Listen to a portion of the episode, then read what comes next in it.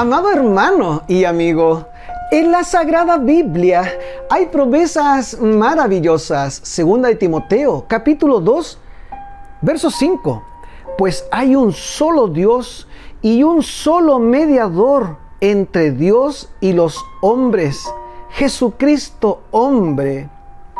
Este texto es un eco de Romanos 8:34. Hoy la Biblia el apóstol Pablo nos recuerda que hay solo un mediador.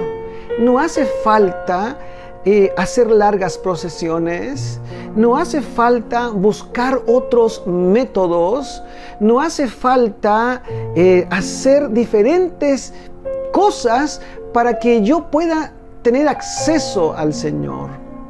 La Biblia claramente nos enseña que Jesucristo es nuestro intercesor. Él es quien se presenta delante del Padre por ti y por mí. Qué lindo es saber que cada vez que nosotros nos equivocamos y nos arrepentimos, el Señor Jesucristo intercede ante el Padre por ti y por mí. Y recuerda, primero Dios.